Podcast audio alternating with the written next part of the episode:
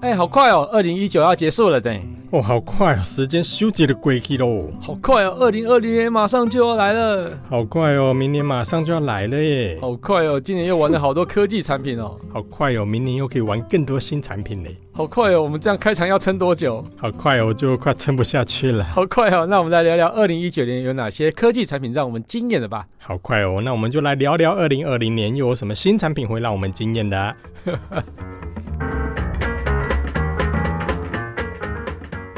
下了班，您迅速抵达约会餐厅，买电影票不再排队浪费生命，开车出游一手掌握停车资讯，因为科技生活更有效率，省下时间用来轻松惬意。科技酷宅陪你漫游网络世界，聊聊新鲜话题。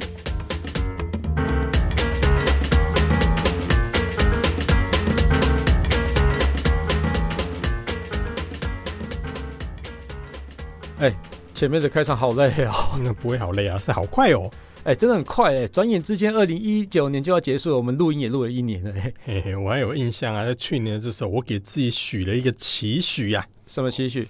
不要欠稿，准时交稿，结果嘞，完全没有达成，摊手，没办法，因为每次写一个产品的时候，里面的很多功能真的是。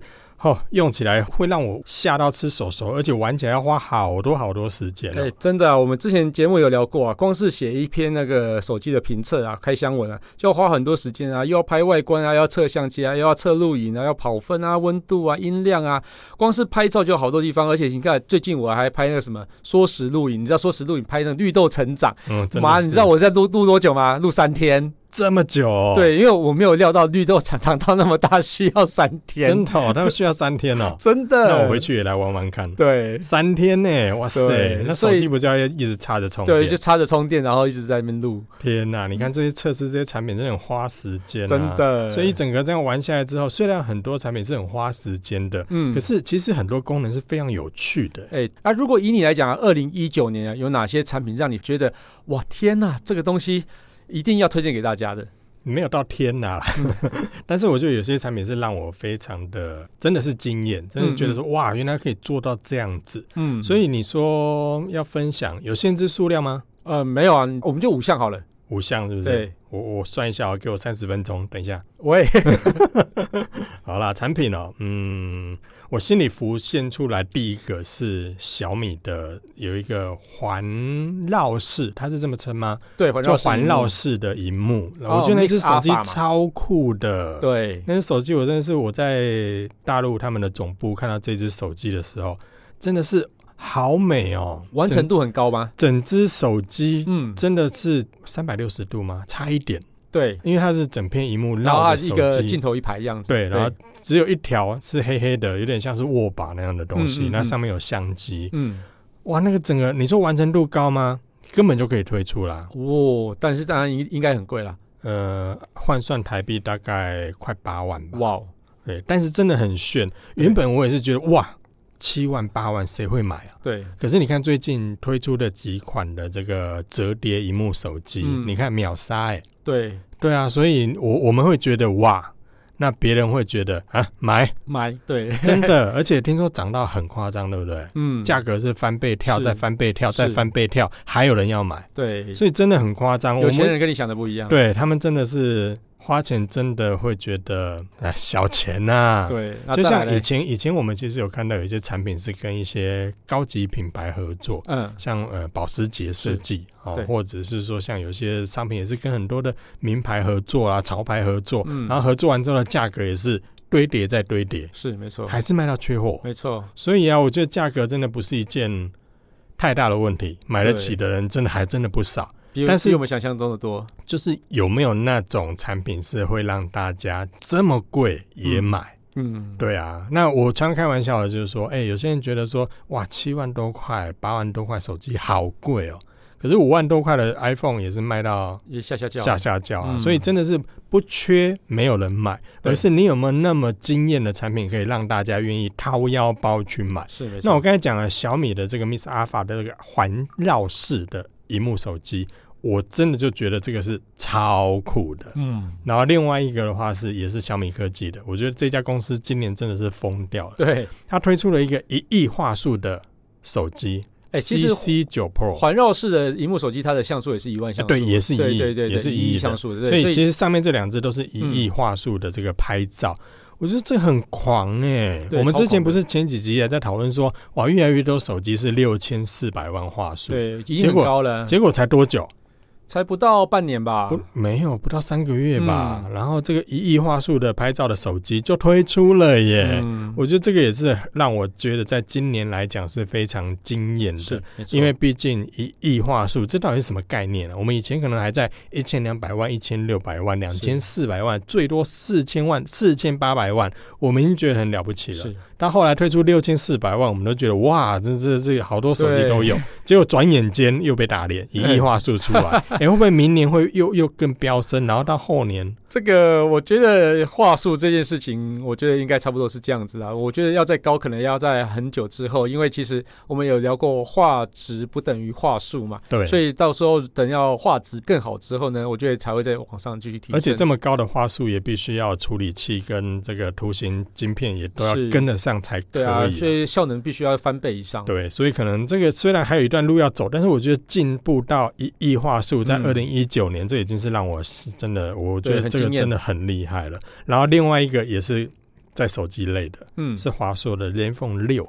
哦，对，那个翻转相机虽然呐，它的规格没有到镜头很多，或者也没有画素很高，但是那个设计是整个是很特别的，嗯，颠覆了以往。对，没错。对，所以我觉得这个设计也是让我在二零一九年非常非常惊艳的一项产品。还有一个是最近也是让我觉得说，哦，了不起。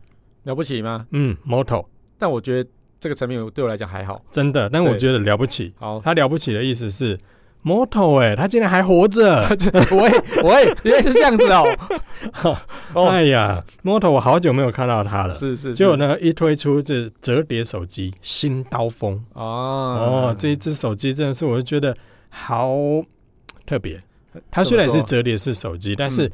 跟我们之前看到三星或华为的折叠手机的概念是不一样的，是不一样的。它是就那个听众朋友可能难以想象哦，那你也许你你自己也可以去 Google 一下。但是我简单说一下，就是它就是你现在手上的那只手机，嗯，然后从中间对半折，嗯，折完之后还是很薄。嗯，还是很薄的，让你可以直接放在口袋里面。而那一只呢，如果年纪稍长，像 Kissplay 这样子的话，啊、就是你可能以前就看过 Moto 推出的这个刀锋这一支手机，就是很薄。那其实有点像是掌中新钻，然后的、嗯、呃消薄版，然后但是可以打开之后上下都是荧幕连在一起的。对，而且它连在一起是中间没有折痕。嗯，这个真的是我是我是觉得这只手机在二零一九突然间诞生，嗯、而且是由 Moto 推出，这就让我很。如果是三星推出，你还不会没有那么惊讶？三星我还没有那么惊讶。对，有 Moto 推出，我真的是有点有点非常惊呆着。哦，原来 Moto 还在。好啦，开玩笑的，其实 Moto 一直都在啊，只是说近年来在台湾的声量比较小一点。嗯嗯、但如果这一支新刀锋推出之后的话，就期待它在二零二零年进来，嗯，到台湾，然后也可以跟台湾的消费者见面。嗯，那我挑的第五个。是我最近在使用之后，我也是非常喜欢的一项功能。它是华硕所推出的智慧触控版的笔记型电脑。哦，对，它这个跟那个之前的 MacBook Pro 比较不一样的是，嗯、就是说它原本的 MacBook Pro 只有一小排的，对，就一条而已。对对对，那这是一整片的。那苹果那是霸，就是一条而已。对对，那华硕的这个它有两种不同的类型，嗯、一个是在键盘上面有一大块，嗯，一个是在键盘下面有一小块。嗯、那这两种类型呢，它都是把以往我们笔记型电脑的触控板变成触控荧幕，幕然后这个荧幕呢，因为是触控嘛，所以基本上它就可以取代原本的这个华硕的触控板来使用。嗯，但是因为它是触控荧幕，所以它也可以显示。那其实笔电本身已经有一片荧幕了，这底下这一片要做什么，或是在键盘上面这一片要做什么？诶，它就可以当做第二荧幕。我觉得这个东西啊，对我来讲是一个非常有用的东西。如果是像一些音乐制作啊，要拉一些那个哦声轨的时候啊，那那个地方做一个控制器来讲的话，是一个很实用的一个。真的，而且比那条 bar 要好用多了，很多，非常多。很多，因为如果你可以显示一些内容在上面，就像之前其实在这个棒球赛之前在热的时候，有没有？我上半段可以做文件工作啊，嗯、底下那一块我就可以放棒球时直播，而且还比较不容易被发现是不是。对 对对、欸，发现的话其实也还好啦。对对对。哦，或者是说我上面在工作，其实底下我那一底下那个框框，我就可以让它播放，例如说 Spotify，然后播放科技股仔，嗯嗯，哦，或者是说我可以在上面放。比如说我在规划旅游的时候，那我可能上面上面是放地图，嗯，然后再查资讯，可是底下是我的行程，嗯，那我就可以在笔电上同时做到类似双荧幕这样的一个概念，而且你就可以直接用一个 OneNote 把所有的资讯从这样拉拉拉拉。真的真的，我觉得这功能真的对于笔电来说是一个完全突破性的一个设计。嗯，虽然它很简单，这概念其实很简单，但是。就华硕目前做出来，那我觉得这概念来讲是非常实际，而且不浮夸。你不会觉得说这功能做出来可是没、欸、不好用，炫炮而已。嗯、但是它是很实用的，所以我把这五个是让我列为我今年二零一九所看到的手机里面我非常惊艳的五项产品。嗯嗯，那你呢？我我五个应该不会全部都是手机啦哈。然后前两个就是折叠荧幕手机嘛，就是华为 Mate X 跟那个 Galaxy Fold 这两只折叠手机。因为其实我觉得这两只以实用性来讲哈，我并不觉得以目前的智慧型手机来讲，它是一个叫做开创先河，或是说一个叫做突破性的发展。但是呢，我觉得它毕竟先做了，而且是折叠荧幕本来就是一个不容易做的事情，所以我觉得这两个是让我蛮惊艳的东西哈。而且这两只的设计概念是不一样的，完全不一样的，一个是内折，一个是外折。那跟我刚才所说的 Moto 它的设计。又不一样，对对对对，所以这也算是在二零一九三支非常有特色的折叠萤幕手机。对，那第三个呢，我选给特斯拉的 Cybertruck，就是它的呃特斯拉皮卡。怎么说？因为玻璃会破吗？因为其实我觉得它的外形就是很很多人说很有现代感，很有科技感。然后有些人说觉得是三 D 草图还没有渲染过的那种样子。但是事实上呢，我以这样子的设计的概念啊，在以往的像是雪铁龙、雪佛龙上面所推出的概念未来车，都是用这样子平面的这样的设计哦，所以它其实是等于是实现的叫做。以往的未来车的样貌，真的把设计图的样子搬出来。哦，对对对，因为其实哦，以他们的那个钢材比较厚，所以不容易折成像是一般的汽车那种圆弧形嘛，嗯、所以用这样制作是最方便的。因为它是皮卡嘛，嗯、对对，因为是皮卡，所以哦，皮卡就是 pick up 的意思哦，就是说人家载载不是啦，是载货的那种小货车啦。嘿，哦，那我觉得这个是一个蛮吸引人的一个，而且它在技术上其实也蛮突破的啊，用到两颗马达、三颗马达，其实这个部分也是非常突。破性的，对，这其实就是在马力上啊，其实基本上是会会比一般的燃油车要来的强很多，嗯、超强了，好像零到一百多少，两秒多，对对对，没错，超夸张的。皮卡干嘛跑那么快啊？嗯、哦，皮卡要哦，对啊，有时候追坏人的时候啊，不是啊，追坏人的时候就十万伏特啊，哦、喂，这是皮卡丘。好，那第四个呢？我给台湾一个非常棒的一个品牌叫光阳，它推出了一个叫做 Revo Next，那去年推出一个 Super Next 重机，对，电动重机，嗯，对，因为以往的电动重机哦，其实电动重机并不是它才出现的，但是它以往电动重机其实是少了一个叫做档位的概念，就是像是速可达，但是做成叫做跑车的外形。对，那这个东西的话，我觉得有档位的话，对于一般的传统的一个重机骑士来讲是非常有感的，而且他要把一些声浪的科技啊做在上面。那前一阵子我看到一个影片，是叫做布拉格的市长啊，啊，他是一个很爱台湾的市长，对，然后他是亲自去试吹了一下他的那个电门啊，嗯、啊，那声音真的非常好听，声声声，嗯，做音效啊。哦，对，其实这个音效呃，声浪科技其实并不是那么容易做的。嗯、哼哦，因为如果是以像我们的 Gogoro 来讲，要拟真，要拟的够好听。对对对，以 Gogoro 来讲的话，它其实是没有什么特别的音效嘛。那它只是皮带的声音或是链条的声音。没有 Gogoro 有音效啊，它可以设定低速的时候，对对对对，好难听哦。对，低速的时候那声音比较不好听。我的妈，那声音跟鬼叫一样，因为它提醒别人嘛。但是在、嗯、呃 Revo Nex 的声音是非常好听，而且最重要的是。它其实是真的可以骑的一台车的，嗯、那现在只差叫做，所以有哪一台车是真的不能骑的？模型车啊，因为有些概念车推出来是一个哦，用拼装出来的模型车，就，就是壳啊，然后零件兜上去，但是其实还没有去联动它的马达什么之类，嗯、它只是推出一个外形跟概念给大家看，哦，对，并不是真的能够上路。所以你说它这一台是？根本就可以量产的哦，只是可能还有一些地方在优化，一定要调教啊，因为要做出大家满意的车，一定要是做好做好的 balance 这样子哈。OK，然后第五个我跟你选的是一样的 ZenFone Six 就是干嘛学我？没有，因为我觉得这台真的是值得。我我说它的特色是翻转镜头啊，你嘞？翻转镜头啊，也是。对，因为其实这算是我们两个各挑五个之后重复的一重复的一个对，因为我觉得翻转镜头是创造了一个更好的取景构图的一个角度。嗯、因为以往我们要在拍一些像是水面的反射啊，或者说你要把人拍的比较高一点，或者说比较低角度拍的时候，你基本上都得趴下去。哦，趴。超趴哎、欸，对，整个要人要贴在地上，对，而且趴在地上之后，你不见得可以看得到荧幕、嗯。但是呢，这个东西你只要旋转一下镜头，然后把手放低，其实就可以拍了。嗯哼，啊，这真的很方便，因为我们之前在节目上也有提到过嘛。嗯，就是它这一只手机因为翻转镜头的关系，所以你人可以不用趴在地上。只要把手伸直，然后呢，镜头调好角度，你就可以拍照了。对，而且还可以看到荧幕。嗯，对啊，改善了以前我们手机如果要从底下往上拍的时候，其实我们根本就看不到荧幕。嗯，有时候是盲拍，然后拍完之后拿起来发现，哎、欸，失败了。嗯、对，那华硕这一支的翻转镜头，真的，它就像我前面说的啊，其实它不是说它镜头有几颗，或者是也不是说它的画素有多高。嗯，但是它整体拍照表现其实不错。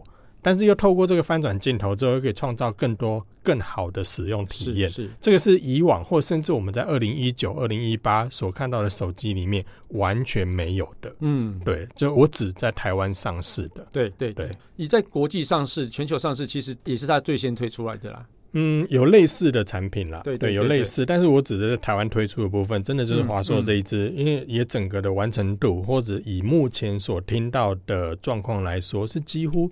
满意度非常好，嗯，对，所以这部分的话，我真的是觉得它非常的厉害。那也难得啦，在我们两个共同的推荐五个里面，既然嗯有有志一同啊，嗯，那除了硬体之外，有没有软体是让你在？二零一九觉得很惊艳的软体设计，软体设计的部分，我觉得这个其实范围有点大了。那我们就以我所知的来讲哈，因为这个软体技术部分啊，有太多我们没有办法 touch 到的领域，有更多的发展。有一些可能是在做一些基因演算，或是在生医部分的一些软体部分。其实我觉得那个都是有很大的发展。专业性软体。对对对对，那我们就仅限于我知道的哈。那第一个我选的是在手机上的 Mate 三十 Pro 的七六八零 FPS 超级慢动作，也就是高速摄影。对。其实我有到呃去他的记者会现场，一开始说他七千六百八十 FPS 这个速度，我一开始以为说，哎，字打错了吧？怎么七千六百八十？不是最高才九百九百六十而已嘛？嗯、那怎么一次跳到？你可能以为他是七百六十八还是六百八？对对对对，我多打一个字错了，嗯、对。然后结果后来发现，哎，真的，那我自己也试玩过这样子的东西啊，无论像是拍那种水滴下来啦、啊，或者说爆米花爆开啊之类的那个超级慢动作，都掌握的非常的哦，非常的细致，而且其实它可以去针对一个叫做哦运动侦测的部分，它等爆开的时候，它才开始拍。这个真的很夸张啊，因为目前来讲，目前啊各品牌的智慧型手机，在这个超级慢动作的部分，最高最高，目前就是做到九百六十。对。而它是七千六百八十，嗯，你不是说九百六十的一倍，还是九百六十的两倍？嗯，它是整个是好几倍，超夸张的。对，我觉得这个进步是让我觉得，所以一般像是九百六十的话，可能就是二十几倍慢嘛，然后它这个是两百多倍慢，嗯，真的超夸张。我觉得两百五十六倍吧。对对对，没错，超扯的。而这除了软体之外，但是它也需要一些硬体上的辅助了。是是没错。但是有这个硬体能够实现到这个超级慢动作，其实也在软体上，我觉得也是相当相当的厉害。对，没错，确实在这个部分真的很厉害。嗯。对，那第二个呢，我选那个洪家腾。AI One Sport，它第五代的那个智慧仪表系统。嗯哼。那因为洪嘉诚这个呃 AI One 的 Sport，它其实是使用 Gogoro 系统的一个电池嘛。其实它就是 Gogoro 的电动车。哦，对对对对，Go Gogoro 系统的。但是它的东西啊，是比 Gogoro 比 Yamaha 的东西都要来的好，就是它的智慧仪表板部分。嗯、哦，它仪表板是它自己设计的，对不对？对对对对，没错。我觉得这个是最聪明，就是说以 Gogoro 系列电池的那种车里面，我最喜欢的是这一台。怎么个聪明法来着？对。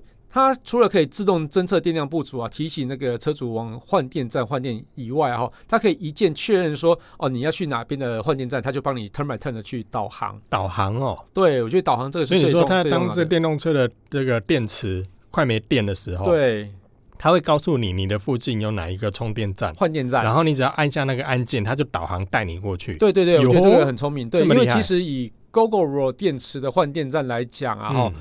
我通常就是要停下车来，然后打开手机 App，然后再去找。我也是这样哎、欸。对，所以很不方便，因为它又不像加油站那么醒目，所以其实就很难找。对，对，因为加油站我们习惯之后就知道，哎，哪个地方有加油站，而且远远就可以看到说，哦，那边有一个加油站。对对对，没错没错，所以这个是很棒的一个系统。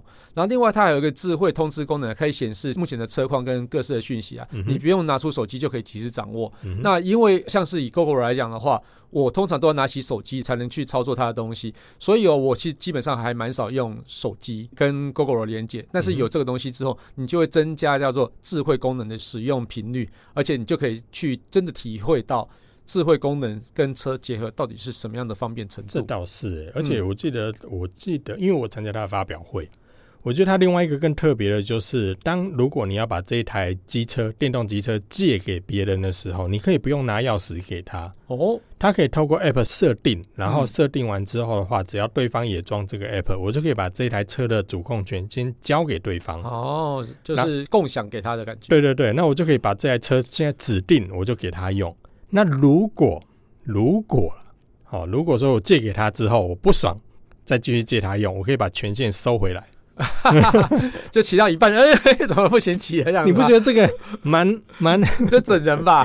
可是很酷哎，就是如果你家里就是需要多人共用一台机车的时候，嗯、我可以不用钥匙在那边丢来丢去，嗯、我直接透过 App，我就可以直接把这台车的权限交给他。嗯。那如果朋友需要跟我借的时候，我就不用烦恼说哦，我那找钥匙啊，还是说怕他把钥匙搞丢。对对对。那像我自己在开车，我就很有感受。我每次在开车的时候，我需要到一些停车场，停车场会需要说，哎、欸，你把钥匙留着。然后我有点恼的就是，有时候回来的时候会发现他钥匙都我被弹。对啊，就丢到一个盒子里面。嗯，然后你知道吗？有没有钥匙平常保护的好好的，上面漂漂亮亮的，或是弄了什么，然后他回来就是。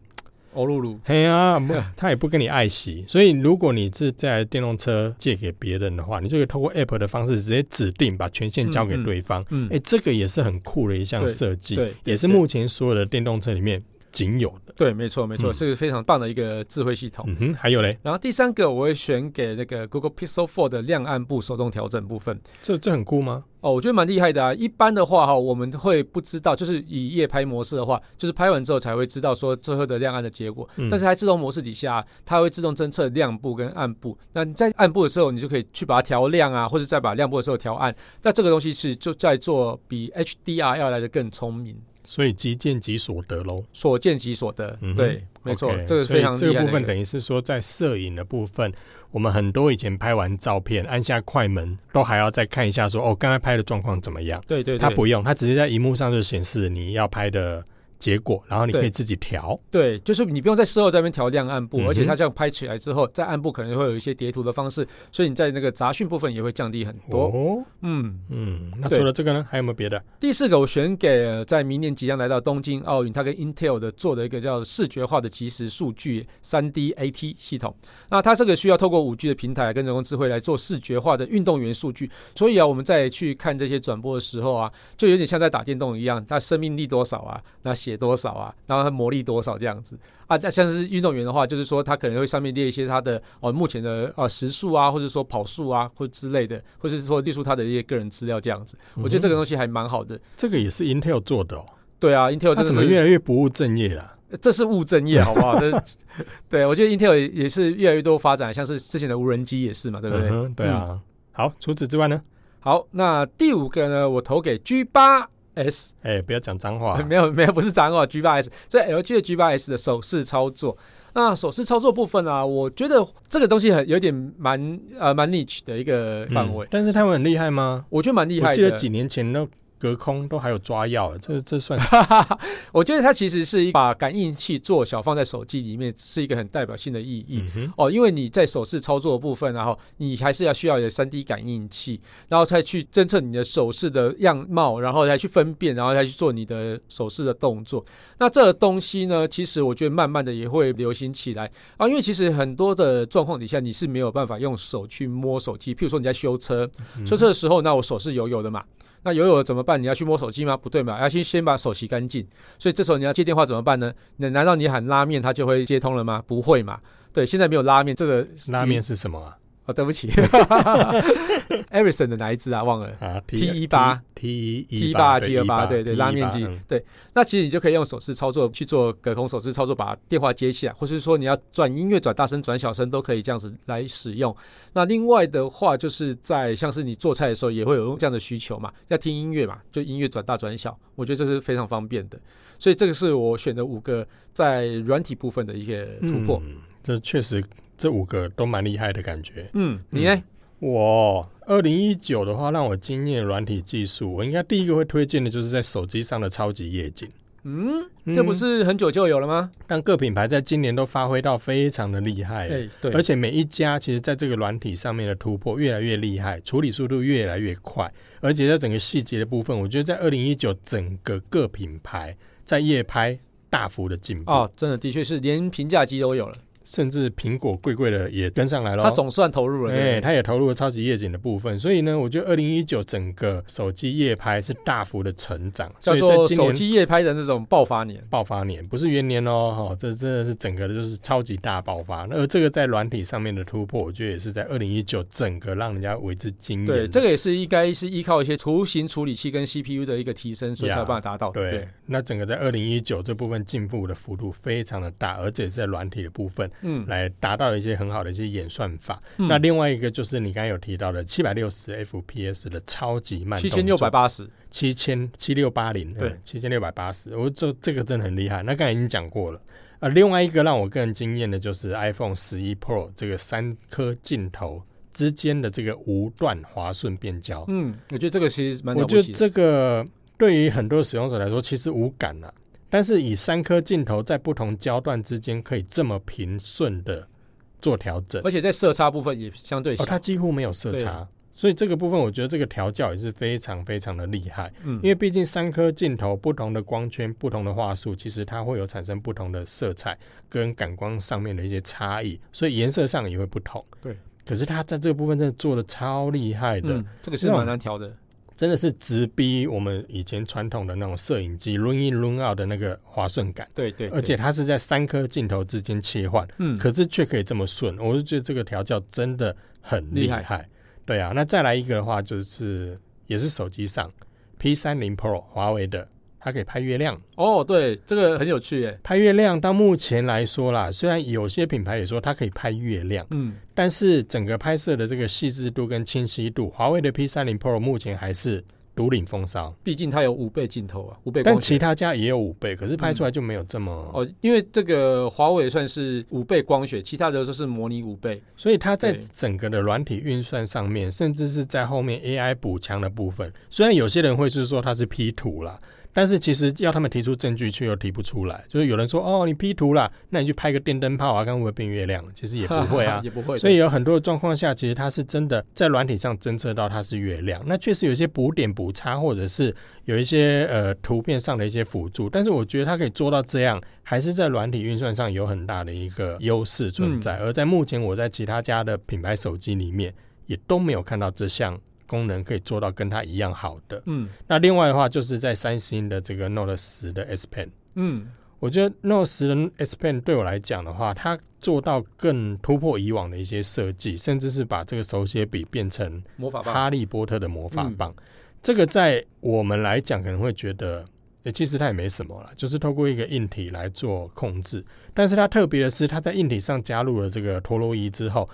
这个整个的手写笔是可以拿出来变魔法棒。嗯，那透过软体的整合之后，你可以在上面做很多事情，甚至是做到你刚才所说的这个 G8S 的手势操作，嗯，它也可以做到类似的功能。但是它只要用那一支笔就好了。嗯，而我最喜欢的就是你可以把手机架好之后，拿那一支笔当自拍棒。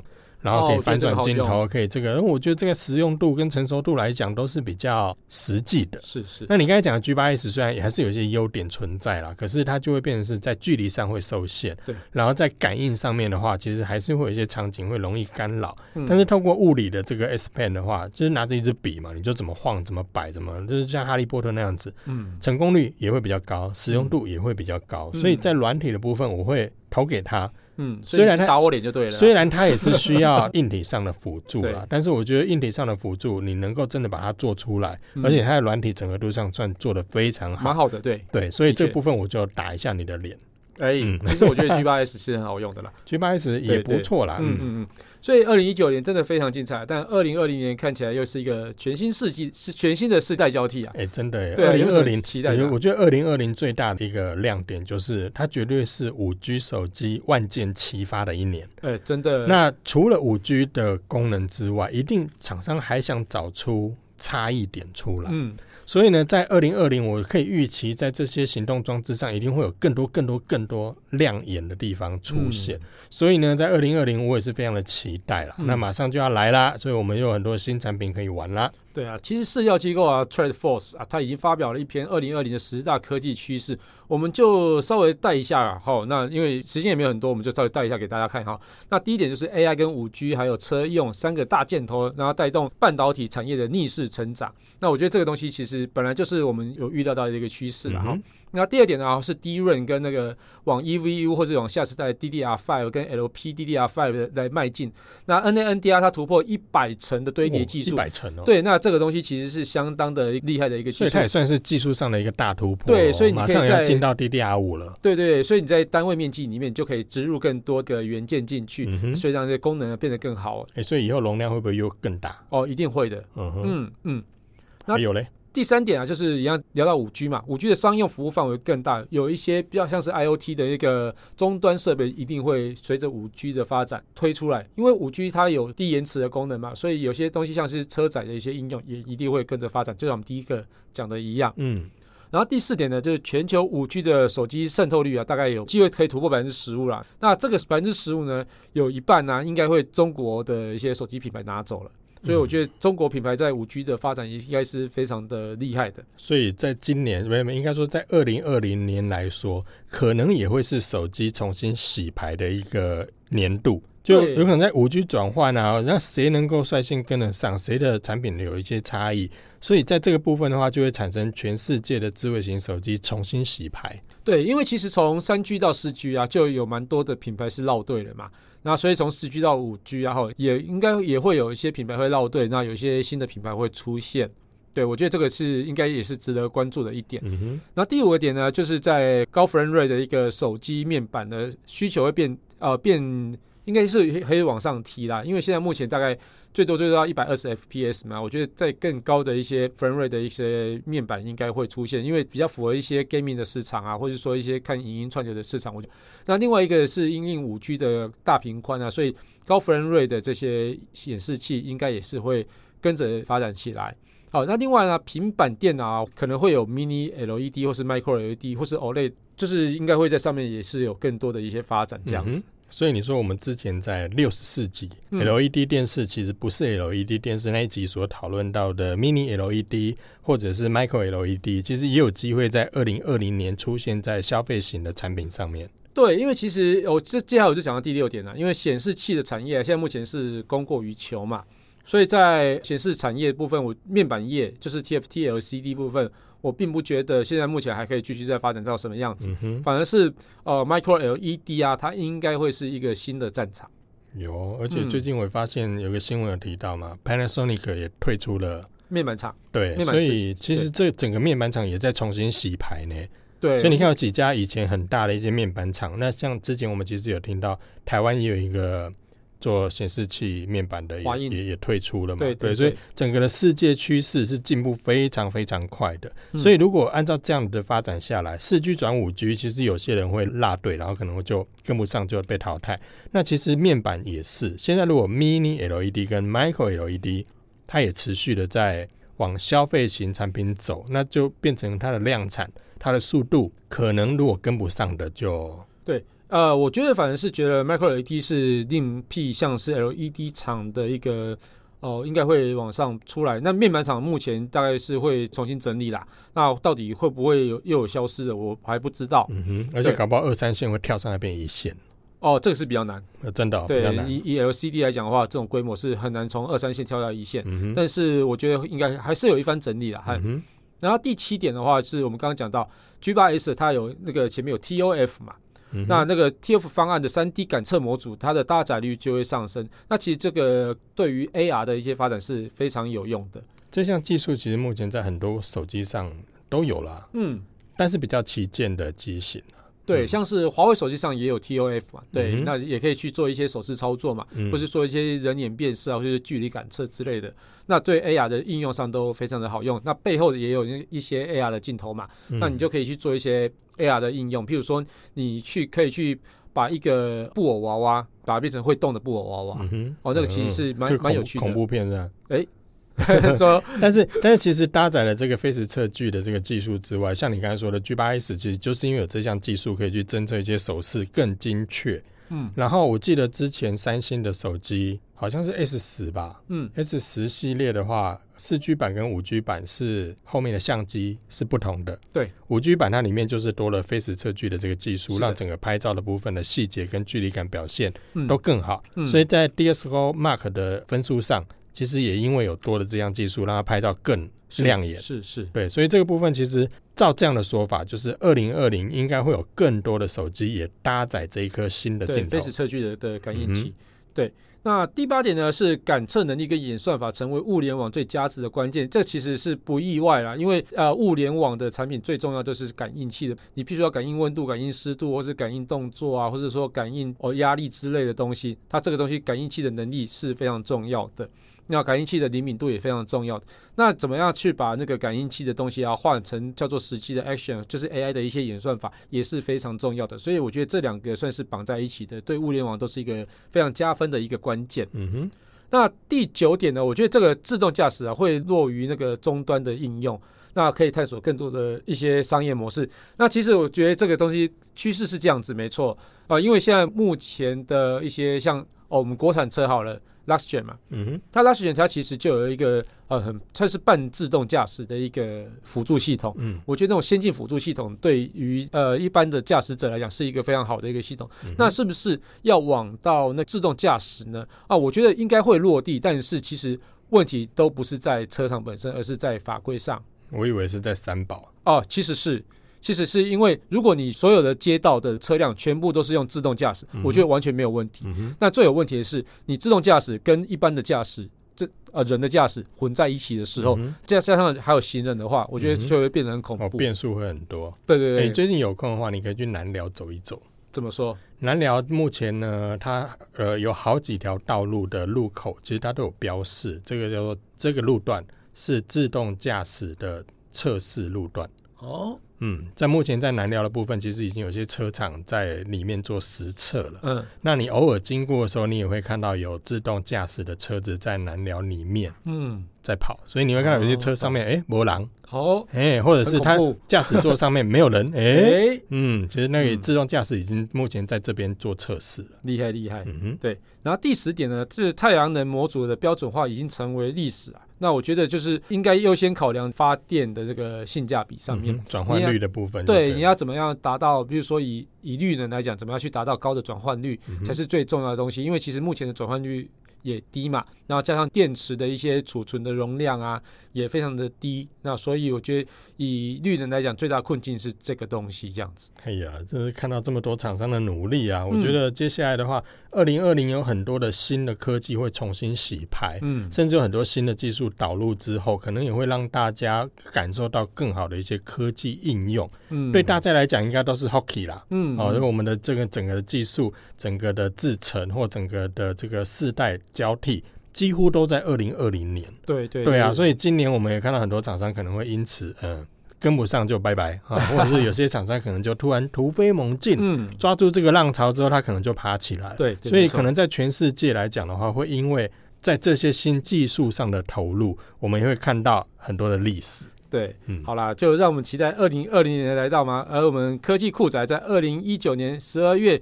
播满一周年了，那就感谢大家收听这期节目，也感谢大家这一年来的支持。我是科技阿酷 Kissplay，我是科技仔仔林小旭。如果你有任何想听或觉得有点酷，或者宅味很重的科技话题，或是发现最近网络上哪些，或是发现录、欸、了一年了你还会卡，很卡很卡，或是发现最近网络上哪些事实在太瞎了，不聊不行，都欢迎到我们的脸书社团科技酷仔留言给我们哦。还有啊，快分享我们节目给你酷到不行或宅味很重的朋友，一起加入科技酷仔的异想世界。拜拜。哎、欸，我觉得最后面这个我每次念都会卡。所以，科技酷宅由艾格媒体制作播出。